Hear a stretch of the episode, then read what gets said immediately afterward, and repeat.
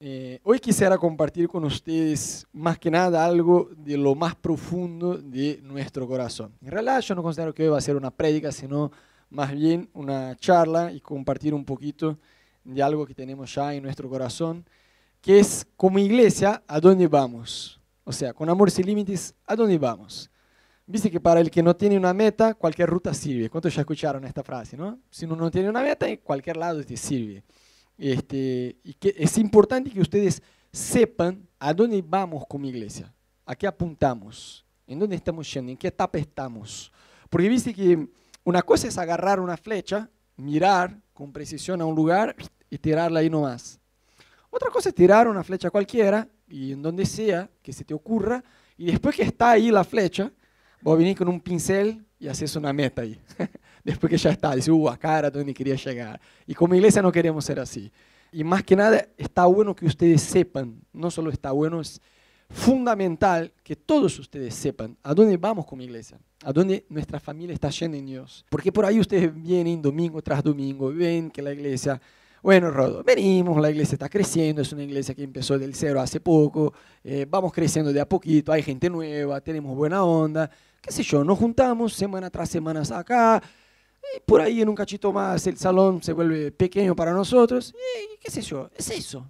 Tomamos mate, la pasamos bien. No, vamos mucho más allá de eso.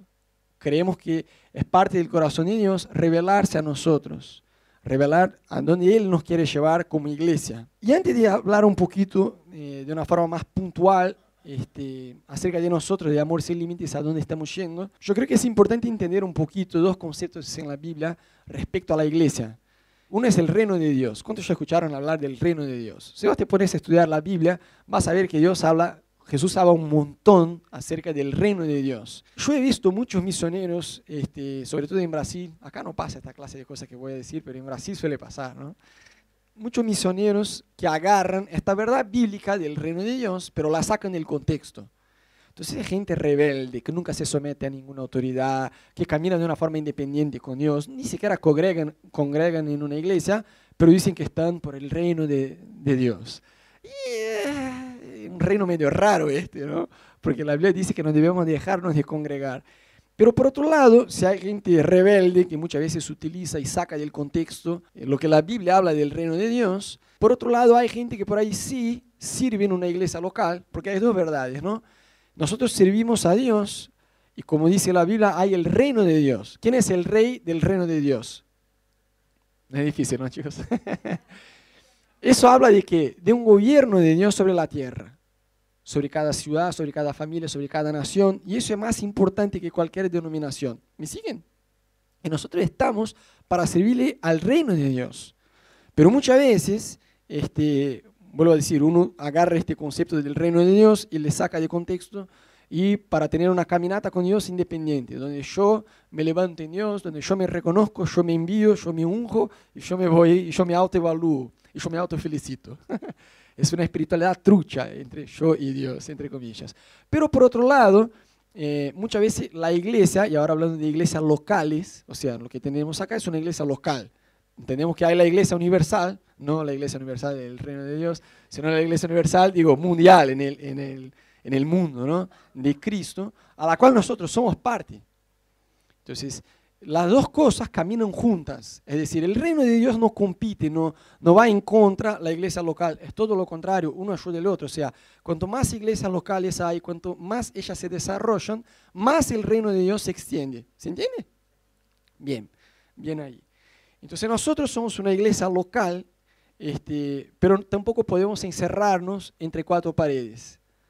Porque muchas veces también a la iglesia local le falta la visión del reino. Entonces otro día hablaba con un hermano de la iglesia que muchas veces cuando la iglesia crece y es tiempo de multiplicarse en otras personas, en otras iglesias, en otro liderazgo, muchas, muchas veces la gente tiene la idea de división. Y dividir es una cosa, multiplicar es otra. ¿no? no hace falta ser un genio de la matemática para entenderlo. Pero muchas veces les cuesta a las iglesias locales tener una visión más amplia que las cuatro paredes. Y yo creo que ambas cosas van de la mano, el reino de Dios y la iglesia local. Y está bueno entender que nosotros somos solamente una partecita de la iglesia de Cristo. Por ahí te, te pregunto, ¿no? Che, ¿dónde, ¿dónde vos vas? ¿A qué, ¿A qué, iglesia vas? No, yo voy a la iglesia Amor Sin Límites. Yo soy de la iglesia Amor Sin Límites, aleluya. Y es verdad, pero vos sos mucho más que eso, vos sos parte de la iglesia de Jesús en la tierra. Viste que hay tantas divisiones. Eh, a mí a veces me, como que me molesta que, viste que te pregunto, che, pero vos viniste, empezaron la iglesia, pero ¿qué clase de iglesia? Digo, vos sos bautista, vos sos pentecostal, vos sos neopentecostal, vos sos... Y te dicen tantas ramas de creencia que vas a decir, flaco, yo soy de Jesús y de la Biblia, punto, ya está, debería ser lo suficiente, ¿no? Pasa que el hombre pone ahí tantas cosas y empezamos a dividirnos. Ah, vos no sos bautista, entonces arrepentite, porque vos no sos mi hermano. Solo... Y dentro de los bautistas hay una rama enorme también. Ah, yo soy pentecostal, yo soy eso, yo soy el otro. Eso ya estaba desde los tiempos bíblicos. Yo soy de Pablo, yo soy de Timoteo, yo soy de, ¿no? yo soy de Camilo. Pero es que es importante que tengamos esta visión, que somos solamente una partecita, una iglesia local, que es parte de la iglesia de Jesús en la tierra. Solemos decir, ah, yo soy de Hilson, yo soy de Saddleback, yo soy de Amor Sin Límites, yo soy de eso, yo soy del otro. No, somos de la iglesia de Jesús. Yo te garantizo que en el cielo no habrá una nube especial, amor sin límites. Hilson, iglesia, qué sé yo, esta y la otra. No, no, no, no. Somos la iglesia de Jesús en la tierra. Sabes que uno de mis momentos más emocionantes acá en Argentina fue recién cuando llegué y participamos de la cena de la iglesia de nuestro pastor Tati, ¿no? Ah, que, que vino hace un par de semanas a compartir con nosotros. Y allá tomamos eh, la Santa Cena, lo que vamos a hacer hoy también. Y fue muy emocionante para mí porque yo dije, wow, es la misma presencia de Dios que yo sentí en Brasil.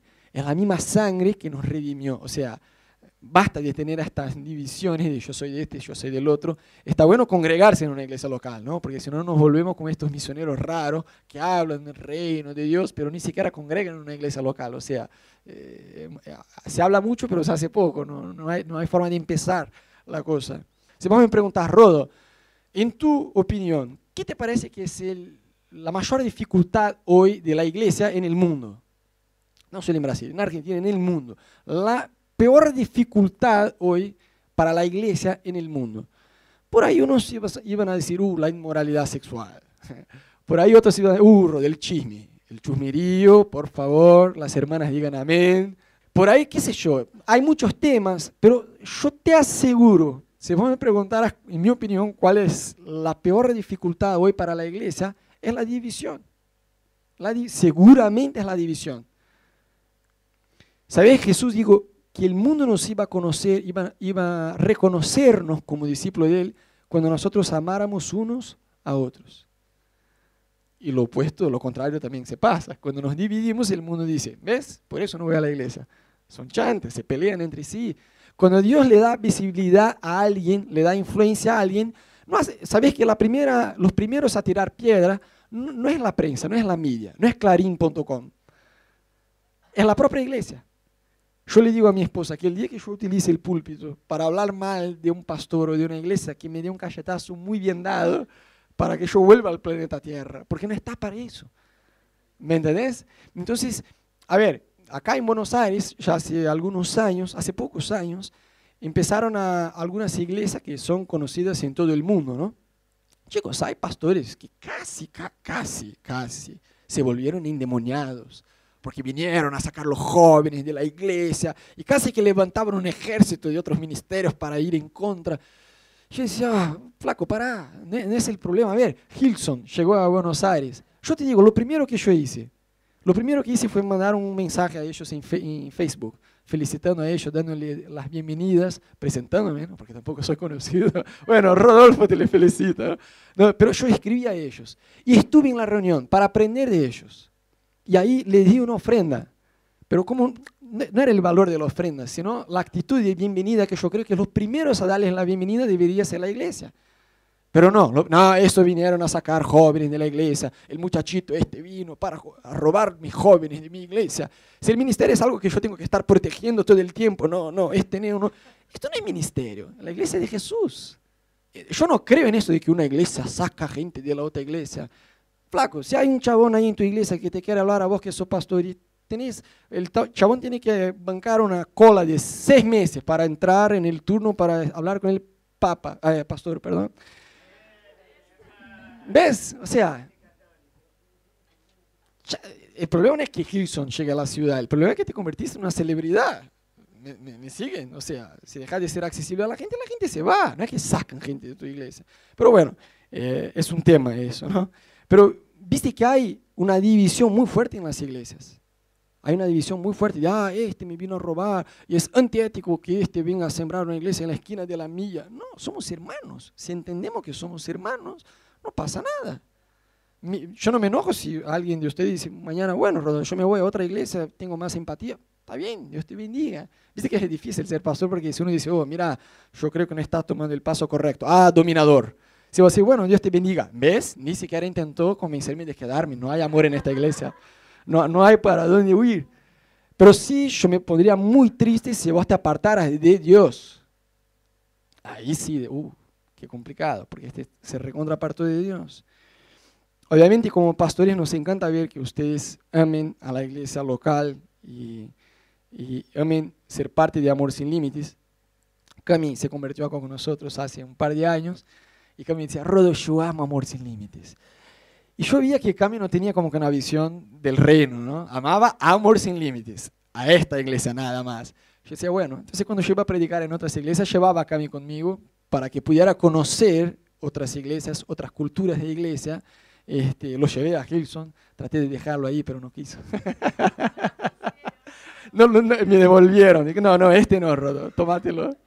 Este, yo le quise llevar a otros lados porque como pastor, obviamente me, me, hace muy feliz ver que a Camille le encante la iglesia, pero yo no quiero que a Camille le, encante solo nuestra iglesia, sino la iglesia de Cristo en la tierra. Porque este pibe tiene un llamado en Dios y necesita esta visión del reino de Dios. ¿Me entendés? O sea, nuestro corazón es que ustedes amen solamente amor sin límites, sino que amen la institución, o sea, el cuerpo de Cristo en la tierra. ¿Me siguen? Bien. Y esto es muy importante entender porque yo siempre digo que no hay iglesia completa. Los que ya estuvieron en la tarde ADN con nosotros, donde les damos la bienvenida a aquellos que llegan a la iglesia, nosotros hablamos bastante que no hay iglesia completa. Eso no existe, es un mito que, ah, esta iglesia es muy fuerte en acción social. Está bien, pero en la alabanza no es su punto, digo, fuerte.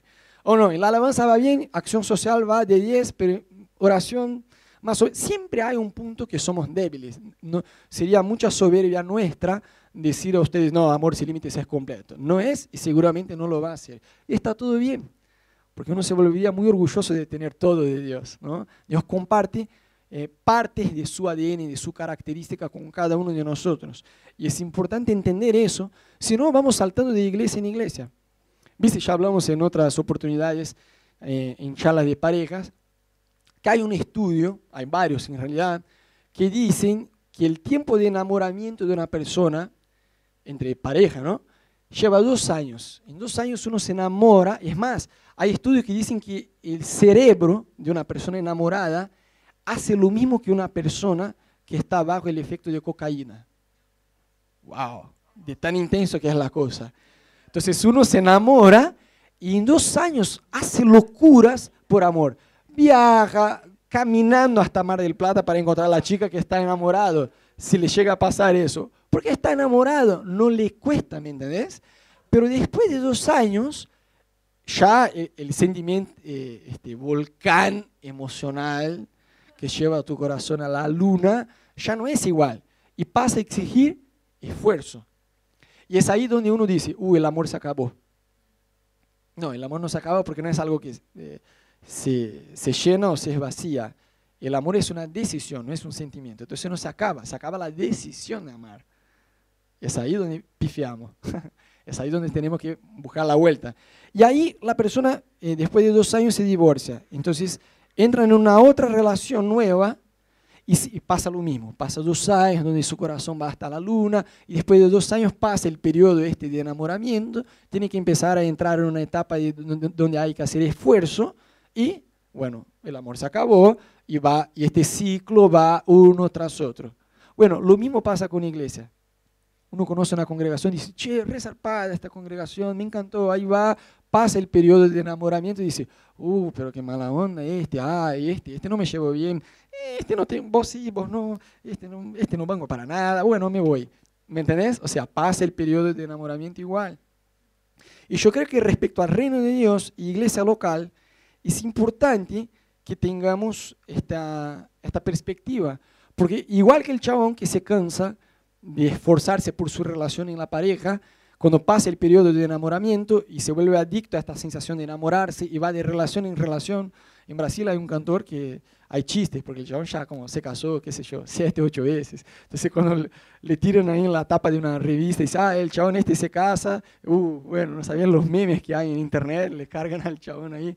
Y lo mismo pasa con la iglesia, cuando uno no entiende esta relación, porque va de iglesia en iglesia, iglesia en iglesia, ahora es un tiempo nuevo y este tiempo nuevo siempre va uno tras otro.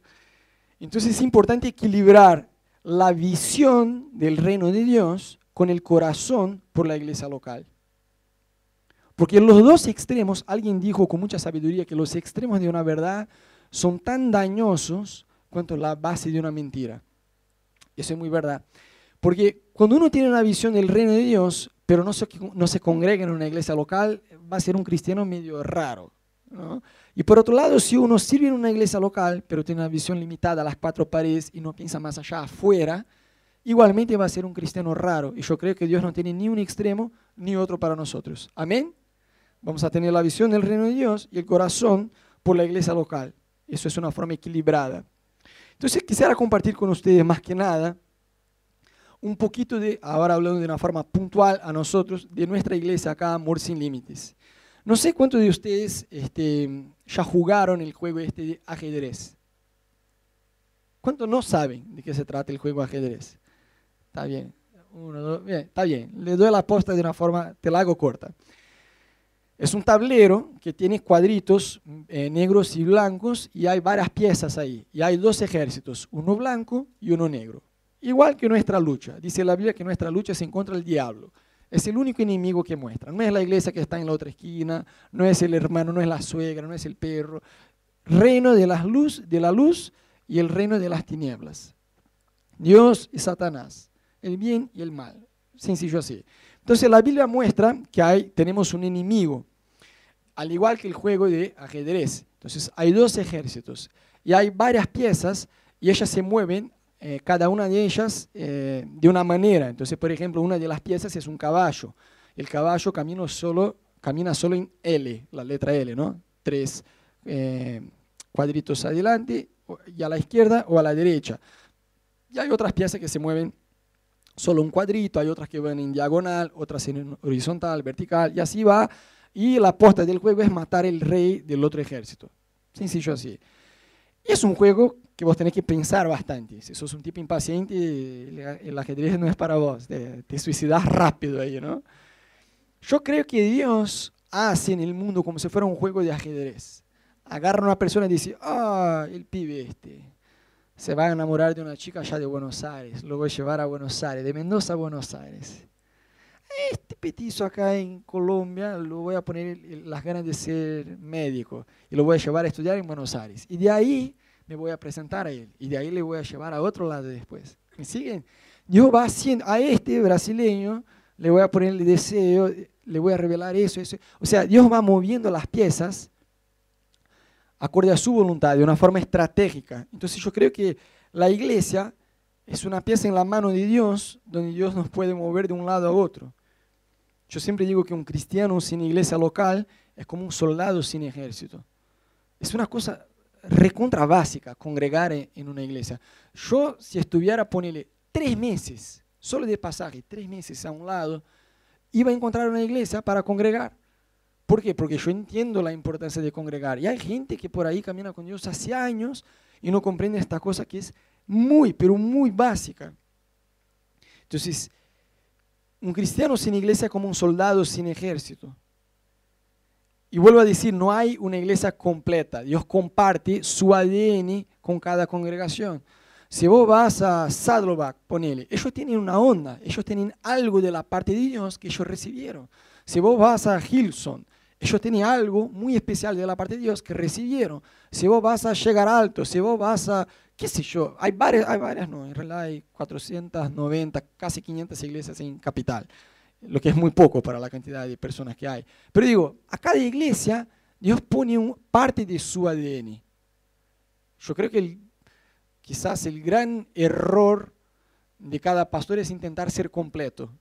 Cuando uno entiende su identidad, sabes que personalmente tenés una personalidad, aceptás quién sos y ahí te desarrollás. Como iglesia igual, tenemos que entender nuestra identidad en Dios y apuntar hacia lo que Dios nos dio. No intentar ser completos en todo, porque ahí no vamos a hacer nada.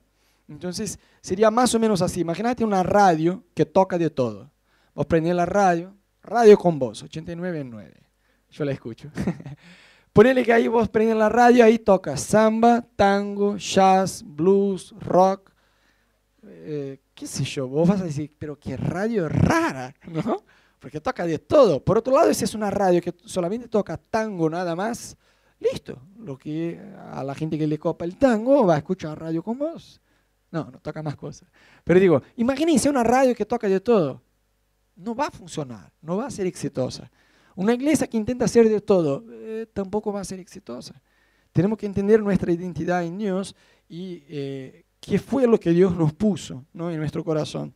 Porque muchas veces tenemos algunos conceptos religiosos. ¿Cuántos ya conocieron a alguien que por ahí dice, ah, pero mientras no tengan un terreno propio, no son iglesia? Yo, yo ya he visto gente que dice, ah, bueno, mientras ustedes no compren un terreno y construyan un templo, eh, y pongan una placa que diga amor sin límites, eh, no son iglesias. Están intentando ser iglesia, pero mientras no tengan eso, no son iglesias. Así, pero che, qué, visión más religiosa ¿no? de la cosa.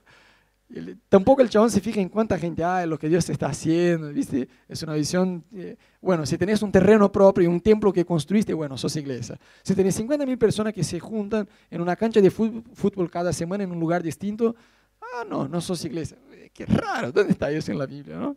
Son conceptos religiosos equivocados. ¿Ves que la gente que más se enoja con nosotros en, las redes sociales eh, son personas, pero absurdamente religiosas, de verdad. Viste que en el campo hicimos el karaoke de Gacelio, ¿no? ¡Paf! Hicimos un live con Instagram, chicos, saltó de todo. Pero con 10 segundos ya había, eh, pero son una iglesia y yo también ya estoy un poco harto, les confieso, sí, somos una iglesia, ya sabía lo que iba a venir, y, pero deberían estar alabando al Señor.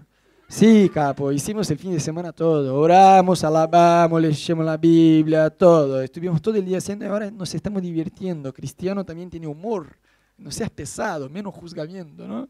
No, no estoy juzgando, no, para nada, para nada. ¿Ves? Hay gente muy religiosa, otro puso, no, son un club evangélico. Parece más un club evangélico en una iglesia. Ah, bueno. Son los famosos haters, ¿no? Que el chabón se despierta a la mañana y el hater no se mira como hater, ¿viste? Porque es así, el crítico critica todo, menos a sí mismo. El hipócrita ve hipocresía y falsedad en todos, en todos. Todos son falsos, todos son truchos, pero no mira la falsedad en sí mismo, ¿no? Entonces el hater te lo aseguro que no se ve como un hater. Es este que se despierta la mañana, va a la página de Dente Gebel, insultar a Dente Gebel, después se va a la página de Gilson, después nos encuentra a nosotros ahí en Facebook y, ahí va, es el rey de la razón. Hay mucha gente amargada con la iglesia y que como que usa las redes sociales para vomitar todo ahí. Pero la gente más religiosa son aquellos que, que nos insultan por internet, es muy gracioso. Y muchas veces son estos conceptos equivocados. Ponele, crecimiento numérico. Yo te aseguro que 99% de la gente que, es cristiana, por eso en Brasil, ¿no? Acá eso no pasa, pero en Brasil suele pasar un montón. Esta clase de cosas malas no pasa en Argentina, chicos, solo en Brasil. Eh, tiene el concepto recontra equivocado que todo se resume a crecer numéricamente. Entonces, vos salís a abrir una iglesia, ¿no? Y ahí la gente viene y dice, ¿y cuántas, la, la, primera, la, primera y la única pregunta que te hacen, ¿y cuántas personas hay? Y qué sé yo, hay 40 personas. Ah, bien. ¿Y hace cuánto que estás? Hace tres años. Listo, con eso ya tiene el diagnóstico, si está funcionando o no. ¿Ves? Eh, tres años, 40 personas. Eh, no te voy a decir que no está funcionando, pero como que están intentando ser iglesia. O oh, no, che, ¿cuántas personas hay? Hay 80 personas. ¿Y hace cuánto que estás? Seis meses. Ah, bueno. Este ya tiene una iglesia. Es así. Todo se resume a la cantidad. Nadie hace preguntas más inteligentes y profundas. ¿Cómo che, contame, de estas 40 o de estas 80 o de estas 500 o de estas 15 que tenés, no importa. ¿Cómo es la relación de estas personas uno con el otro? Mm, ahí, ahí tenés una pregunta bastante inteligente. ¿Y cómo es la relación de estas personas con Dios? ¿Cómo es la vida de oración de esta congregación? ¿Ves? ¿Cómo ellos oran? ¿Cómo ellos se tratan uno al otro? Ah, bueno. Son preguntas mucho más inteligentes de, ah, ¿hace cuánto que estás? Ah, ¿Cuántas personas tenés? Ah, bueno, listo, ya está. Y yo no estoy hablando en contra del crecimiento, queremos crecer. Obvio, tampoco uno puede pasar toda la vida con 15 personas y, ah, bueno, yo creo que parte del fruto. La Biblia tiene un libro todo que se llama Números. Pero también la misma Biblia muestra a Dios retando a David cuando quiso contar cuántas personas había en su, en su reinado, en su reino. ¿Me entendés? O sea, la Biblia es muy equilibrada. La Biblia menciona, Jesús predicó, tantas personas había, Pablo predicó, tantos se convirtieron. La Biblia menciona números y queremos crecer numéricamente. Obvio que queremos, porque yo he, conocido a personas que por ahí tienen problema de que la iglesia crezca. Cuando ellas conocen a un pastor que, quieren crecer eh, numéricamente, se enojan. Ah, bueno, este, yo conocí personas que cuando escuchaban a un pastor decir que querían crecer numéricamente con la iglesia, se enojaban. Yo decía, pero qué tonto, digo, ¿quién quiere ser parte de una iglesia que no quiere crecer? Porque el pastor o la iglesia que dice, yo no quiero crecer, ahora hablando de numéricamente, ¿no? En otras palabras está diciendo, la gente se puede ir al infierno, no me importa. ¿Y quién quiere ser parte de una iglesia así? Yo no quiero. Yo sí quiero crecer numéricamente y la mayor parte de la gente que tiene problemas con el crecimiento numérico, hablando de la iglesia, tiene problemas porque juzga el pastor o el liderazgo de la iglesia la motivación en crecer. Quizás a alguno de ustedes ya se le cruzó el pensamiento, quizás, no sé. Bueno, Rod y Ana son muy accesibles hoy. Pero ¿y cuando Amor Sin Límites sea 200, 500, 1000, 10.000? ¿Van a seguir siendo accesibles o...? ¿No? ¿Cómo es? ¿Ves? Uno a veces juzga la motivación en crecer. O sea, Claro que queremos crecer numéricamente, pero eso no quiere decir que vamos a tratar a la gente como un número. Número uno, vení, 25, vení, el 12, nada, el 12.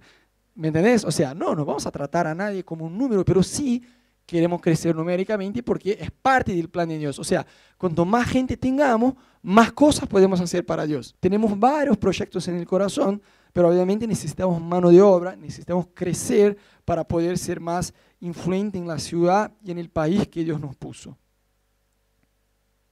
Entonces, hablando de cosas puntuales que tenemos en el corazón, este, hay dos formas de hacer iglesia, y ya lo compartimos eso con algunos de ustedes eh, eh, por separado. ¿no?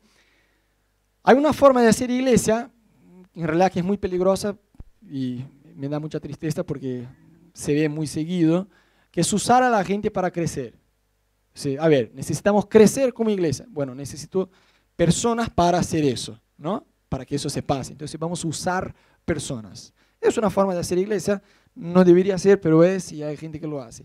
Y hay una otra forma de, hacer iglesia que es, yo quiero invertir en personas.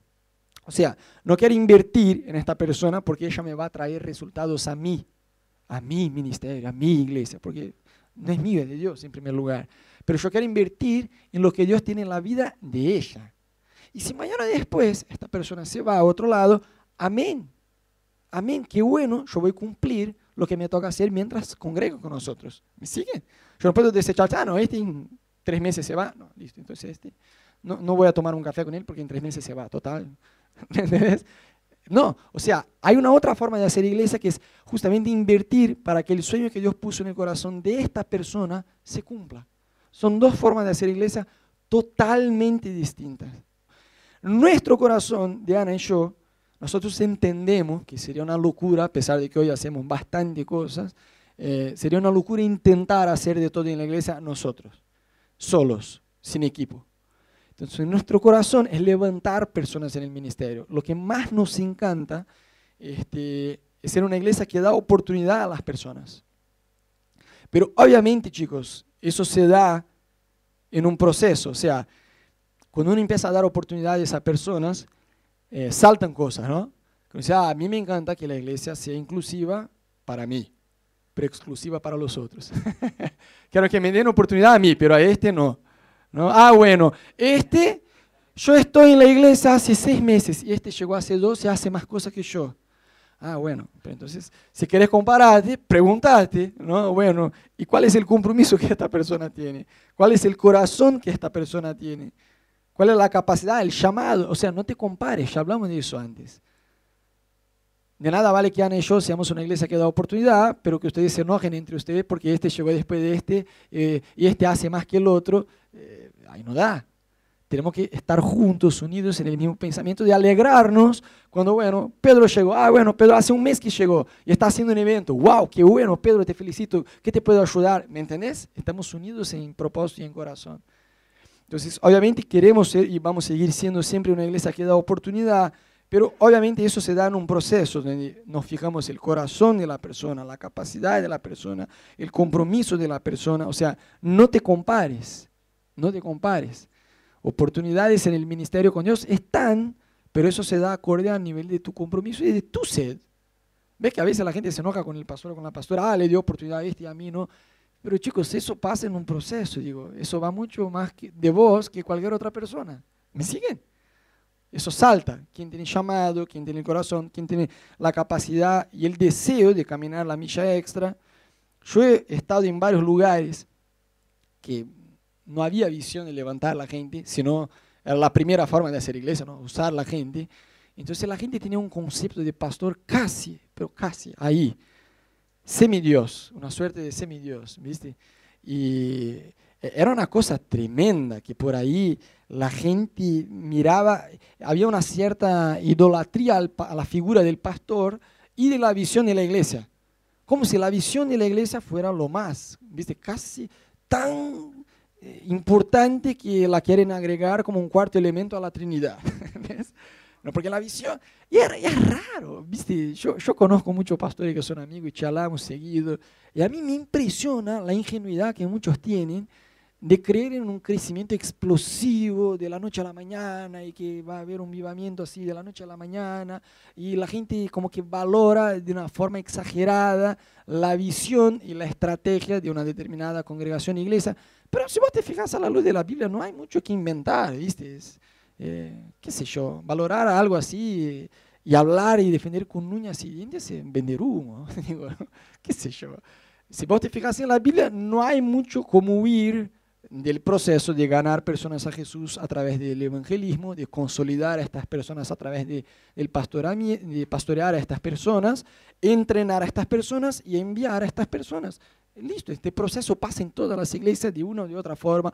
Poner el nombre que vos quieras, idolatrar la visión de uno y del otro. Bueno, el proceso es este. No hay mucho que inventar moda, porque la Biblia ya nos habla acerca de qué es hacer iglesia y cómo hacerlo, ¿no?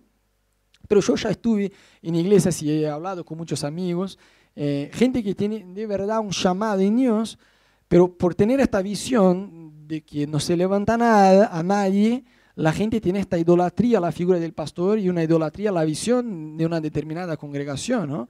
Y resulta siendo que hay mucha gente que tiene llamado en Dios y casi que tienen vergüenza de decir que tienen ganas o llamado, o por lo menos ganas de ser pastor, ¿me entendés? Yo he hablado con personas que dicen, che, ¿y vos qué soñás en Dios?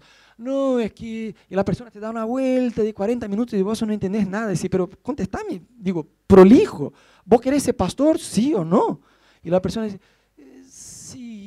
pero casi muriendo, porque como, eh, casi como si fuera pecado desear ser pastor. No, trata de ser prolijo. Puedes decir, bueno, tengo ganas, pero no sé si es lo que Dios tiene para mí, ¿me entendés? Pero digo, puede ser prolijo. Pero yo he hablado con personas que tenían vergüenza de decir que tenían ganas de ser pastor, que era como, uh, voy a decir a este que yo tengo ganas de ser pastor y me va a pensar que ya me estoy creyendo lo más. No, ser pastor no es lo más, ser pastor es pastorear a la gente. ¿Me entendés? Digo, puedes mirar el ministerio de una forma más sencilla, sin que sea el Oscar gospel, ¿no? el Oscar cristiano. No es pecado querer ser pastor, ¿eh? Es más, nosotros tenemos muchas ganas de a futuro tener una escuela de pastores en la iglesia. Es algo que realmente queremos. Y como iglesia yo creo que es importante entender que hay un público que se identifica más con nosotros. Ahora hablando puntualmente de la iglesia local, de Amor Sin Límites. En primer lugar son los raros, si no, no estarían todos acá. no, de verdad, hay un target, por así decir. Y eso target es un público objetivo. No quiere decir que nosotros vamos a ser una iglesia excluyente. Ah, si vos no estás entre los 25 y 35 años, si no sos casado, no tenés buenas... Bueno, no, no. La iglesia obviamente debe tener una actitud de bienvenida a todos, pero debemos ser inteligentes. La Biblia dice que debemos ser sencillos como la paloma y astutos como la serpiente. Pablo era un chabón muy astuto, yo te aseguro. Si vos te fijas los viajes misioneros de Pablo, el chabón no se iba a la zona rural, el chabón se iba a centros urbanos. Pero en aquel tiempo 90% estaba en la zona rural. Porque el chabón se, quedó con 10%.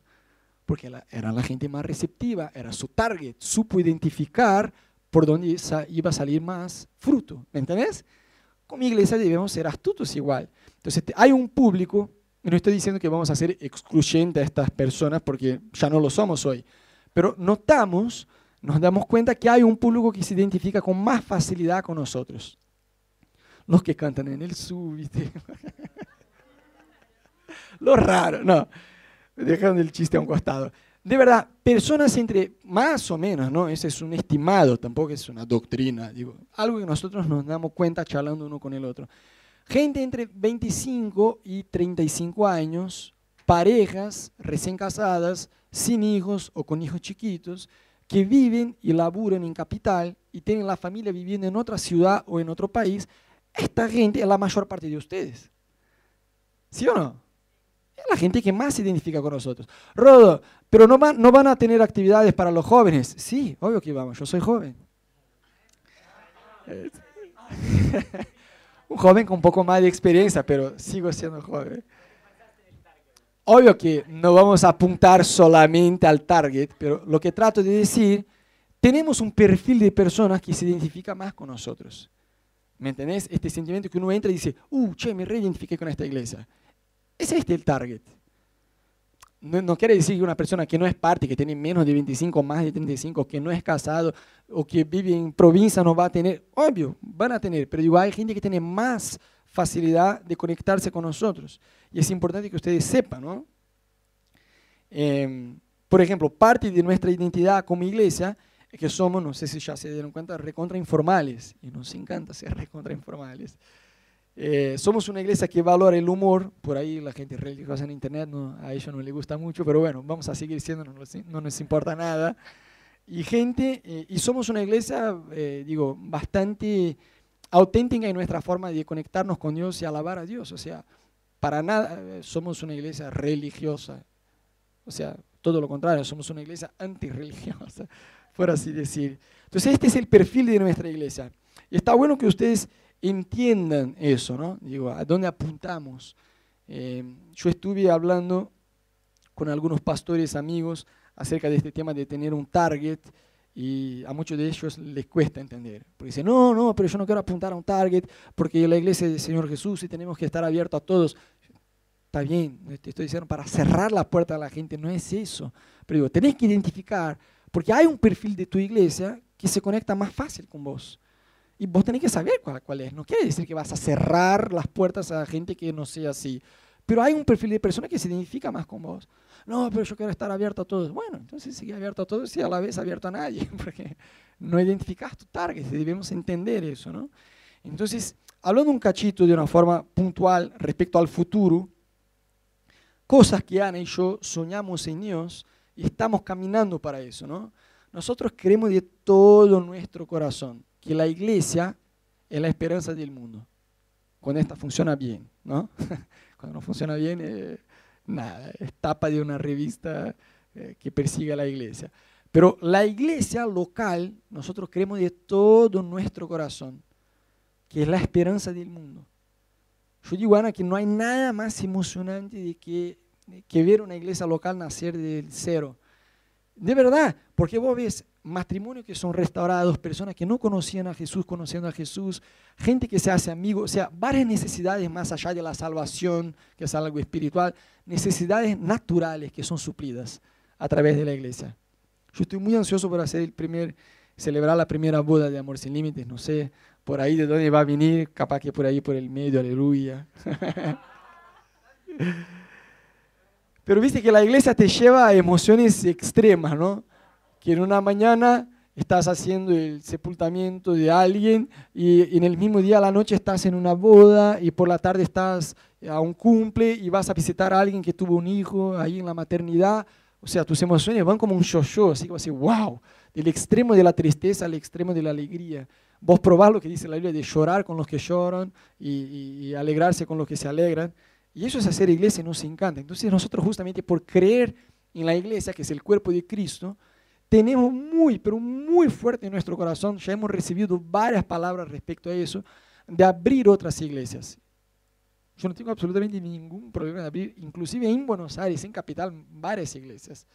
No, no tenemos esto, ah, bueno, andate de mi barrio, porque eso es una tontería. Todo lo contrario, queremos abrir varias iglesias en Argentina. Sabéis que las primeras vacaciones que nos tomamos, las dos primeras nos fuimos justamente a otras partes de Argentina para conocer. Ya eran unas vacaciones estratégicas, de conocer otros lugares, de ver qué onda. Fuimos a Bariloche, fuimos a Salta, Jujuy, ya conocimos Rosario. Yo quiero ir a otros lados en Argentina para ir de, poco a poco conociendo, viendo las iglesias, las ciudades que tienen más gente. O sea, vamos a apuntar a ciudades con bastante gente. Este, y nada, es algo que está muy fuerte en nuestro corazón, abrir nuevas iglesias, levantar pastores. Soñamos, y hablamos de eso 24 horas por día con Ana, en tener una escuela de pastores, donde vamos a poder compartir lo de más profundo de nuestro corazón respecto a este tema, ¿no? Soñamos con un equipo de alabanza completo, no solo que la gente toque. Viste que el primer ministerio que la gente se quiere anotar en la iglesia es alabanza, ¿no? No, yo quiero tocar, yo quiero tocar. Está bien, pero la idea no es solo tocar, es ministrar algo de la parte de Dios. Y cuando vos pones a alguien así en la logística para armar los cables, la persona pifea en dos meses. Así no, llega a las cinco y media, la persona no, no tiene constancia ni siquiera un mes. Así, bueno, listo, este no da. ¿No? Entonces, soñamos con un equipo completo de alabanza, no solo de tener más músicos y de que suene una masa, como dice mi amigo Nico, sino que realmente podamos juntos alabar a Dios. No solo músicos cancheros como Nico que toca con, ¿ves? Y ahí va y está acá y tiene la bata y viene acá y va de un lado a otro y la cosa va sola. Sí, queremos tener músicos competentes porque tampoco da rodo, yo soy un adorador.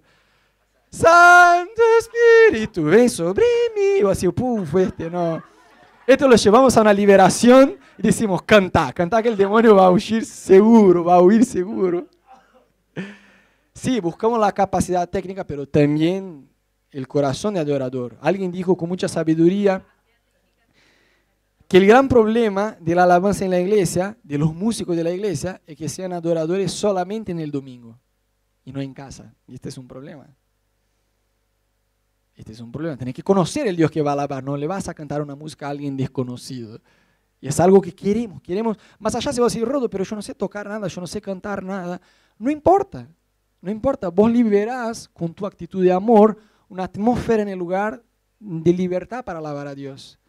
Maggie recibió una palabra ¿no? hace unos meses que, y el chabón le, puso la mano y dice, no sé si vos cantás, si vos sos parte del equipo de alabanza de la iglesia, pero yo siento que mientras vos cantás, ángeles vienen.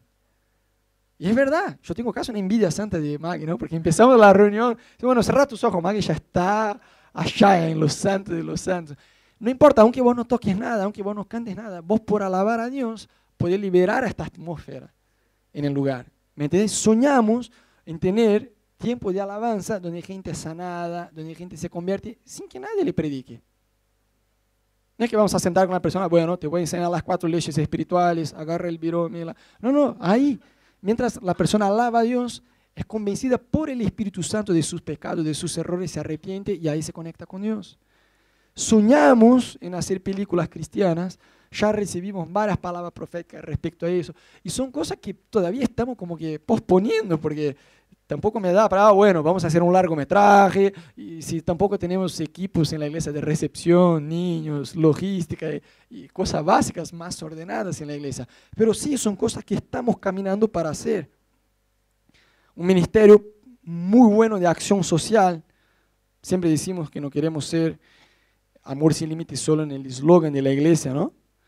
Y chicos, yo creo de todo mi corazón que juntos somos mejores. Y eso no es una frase de impacto eh, memorizada. De verdad, juntos somos mejores. Hoy ya hacemos cosas que con Ana sería imposible hacerlo solo Ana y yo, ¿me entendés? un campamento. Bueno, había un equipo que previamente tiraron varias ideas, eh, bueno, se sumaron. No podíamos hacerlo sin ustedes. Ya, ya hicimos un par de eventos, un par de cosas con la iglesia que sería imposible hacerlo solo con Ana, sino sin eh, teniendo un equipo, ¿no?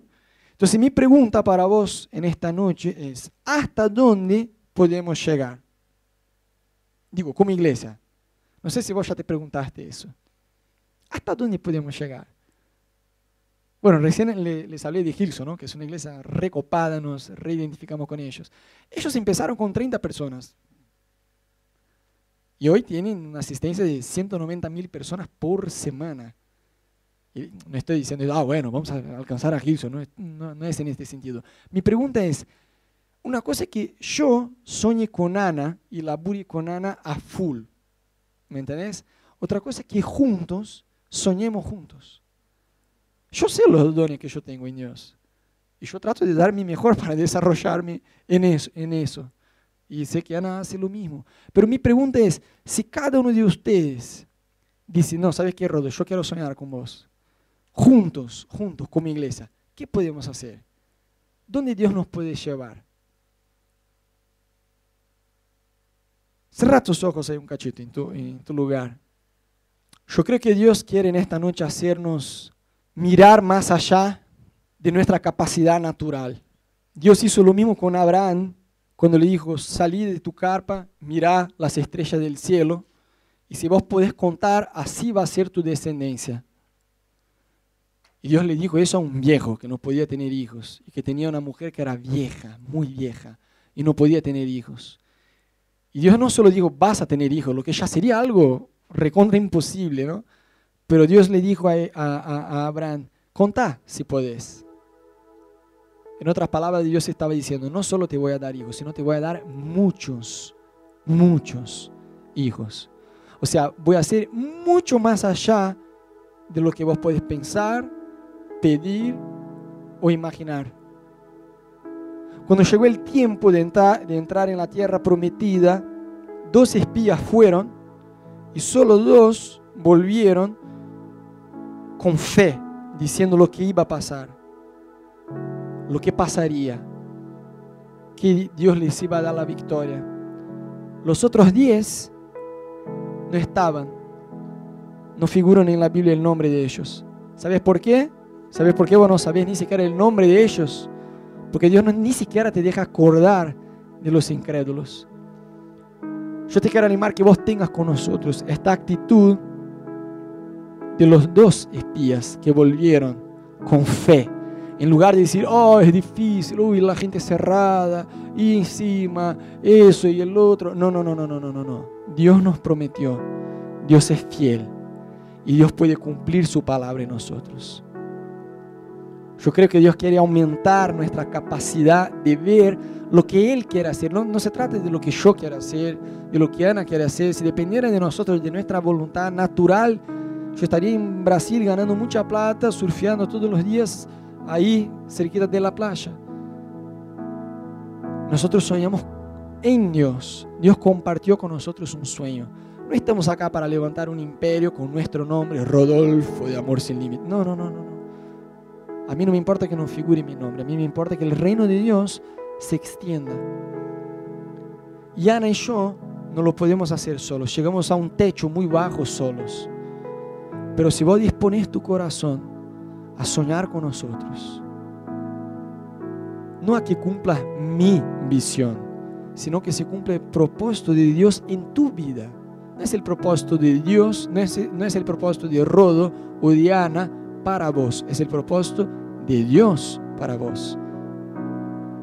Si mañana después Dios te va a llevar a otro lado, amén, vamos con vos, te queremos apoyar, te queremos ayudar.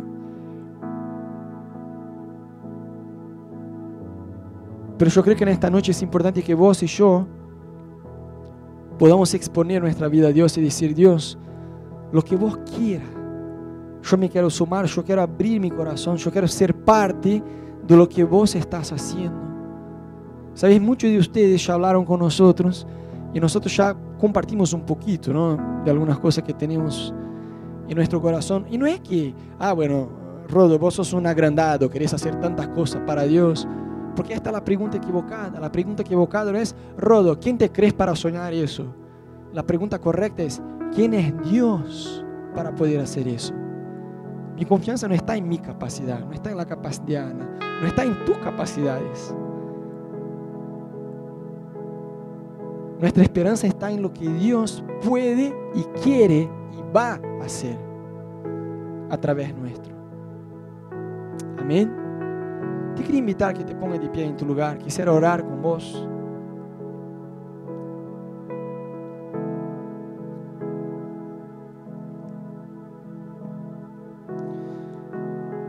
Yo creo de todo, todo, todo, todo, todo mi corazón, que Dios te llama en esta noche a ser más que un espectador, a ser más de alguien que viene a los domingos y la pasamos muy bien, o matamos de la risa, tomamos, el mate juntos, sino que vos tomes parte del lugar que Dios tiene reservado para vos en esta familia. Que vos te posiciones en el lugar donde Dios te llamó a estar. Entonces yo te quiero invitar ahí en tu lugar, abre tus manos un cachito, cerra tus ojos. Dios puso talentos y capacidades adentro tuyo que quizás yo no tenga, que quizás Ana no la tenga, que quizás nadie más acá tenga. Pero vos tenés que dejar de mirarse como un cualquiera. Tienes que dejar de mirarse como alguien que, bueno, yo no tengo mucho que aportar porque yo no sé hablar o yo no sé tocar. Dios no se equivoca. Dios te sembró en esta ciudad. Dios te trajo a esta iglesia. Vos no estás solo. Tenés un lugar para desarrollarse. Tenés personas para acompañarte. Pero yo te quiero animar en esta noche. Que ahí en tu lugar de ojos cerrados, manos abiertas, vos te puedas exponer a Dios. De decir, Jesús, heme aquí, usame a mí. Yo no quiero estar solo en la expectativa, yo no quiero estar solo como un espectador de mirar cómo va la iglesia, cómo va creciendo, gente nueva que llega, eso y el otro. No, no, no, no. Yo quiero, yo quiero ser parte, Dios. Yo quiero ser parte de lo que vos estás haciendo en Buenos Aires. Buenos Aires te espera, mi amigo. Argentina te espera. El mundo te espera. La Biblia dice que el mundo espera la manifestación de los hijos de Dios. Yo estoy segurísimo, segurísimo que lo que Dios quiere hacer en nosotros y a través de nosotros, pero va mucho, pero mucho, mucho más allá de Rodo, de Ana, de nuestras capacidades. Yo estoy segurísimo que eso tiene que ver con vos. Saca el pensamiento, ah, eso tiene que ver con la persona que está a mi lado, porque capaz es mejor que yo. No, acá no existe mejor o peor. Existe diferente. Dios repartió dones distintos, llamados distintos uno a uno. Por eso no te compares, no te compares con el que llegó a menos tiempo, el que llegó a más tiempo, o si este está teniendo esta o la otra oportunidad. Fíjate vos con Dios, que Dios espera de vos. Porque hay un clamor en el corazón de Dios de que vos te sumes, de que vos tomes parte, vos tomes tu lugar, vos te pares en el lugar que Dios te pone. Como el juego este de ajedrez Vos sos una pieza en la mano de Dios, pero tenés que ponerse bajo esta mano de Dios y decir, Dios, usa mi vida acorde a tu voluntad. Jesús, no queremos dejar, Dios, tu ola pasar en nuestra vida, tu timing pasar en nuestra vida. Dios, tenemos solamente una vida para entregarnos a ti. Tenemos solo una vida para dedicarnos a ti, Jesús. Y no la queremos perder. No queremos dejar pasar, Dios, el tiempo año tras año soñando en ser usados por ti, sino queremos tomar parte, Dios, queremos madurar, queremos estirarnos en nuestra vida personal, en nuestra renuncia, en nuestra vida sacrificial con vos. Queremos entrar en este lugar más íntimo de oración Queremos entrar a una nueva vida de ayuno. Queremos entrar a una nueva vida de estudio de tu palabra, Dios. Queremos renunciar cosas en nuestras vidas, Señor. Queremos entrar en este lugar, Dios, de intimidad con vos. Si ahí en tu lugar vos decís, Dios, yo quiero tomar parte de lo que vos estás haciendo acá en nuestra familia Amor Sin Límites. Yo quiero tomar parte de lo que vos estás haciendo en esta ciudad. Yo me quiero sumar no a la visión de Rodo o Diana, porque yo creo que no estoy trabajando para ellos, yo estoy trabajando con ellos, para vos. Si vos ahí en tu lugar estás dispuesto, no solo querés, sino que te estás disponiendo a que Dios te use, a pagar el precio, a correr la milla extra. Yo te quiero animar que con una de tus manos vos puedas levantar bien alto como una señal delante de Dios. No le estás prometiendo nada, le estás solamente diciendo, Dios, yo quiero, Dios, tomar parte. Amén. Amén.